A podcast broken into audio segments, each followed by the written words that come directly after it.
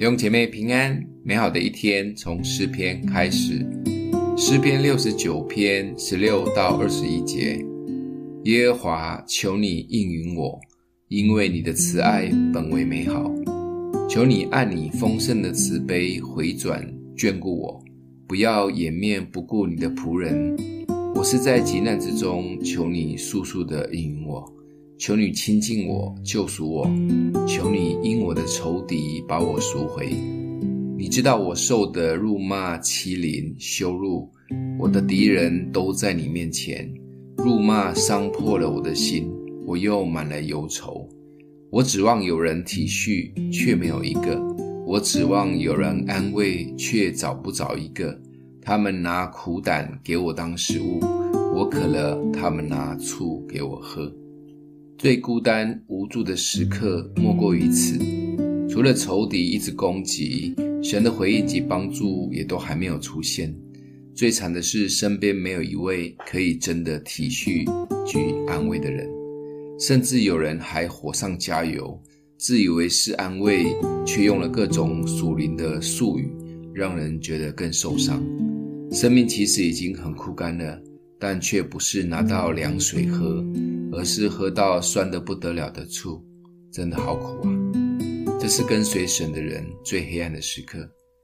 我们曾经经历过这种时刻吗？如果没有，我们真的感谢主；如果有，也感谢主，因为这样的黑暗时刻，我们就能稍稍体会耶稣定在十字架断气前的那六七个小时所经历的一切。耶稣的痛在于天父完全与他断线，没有回应。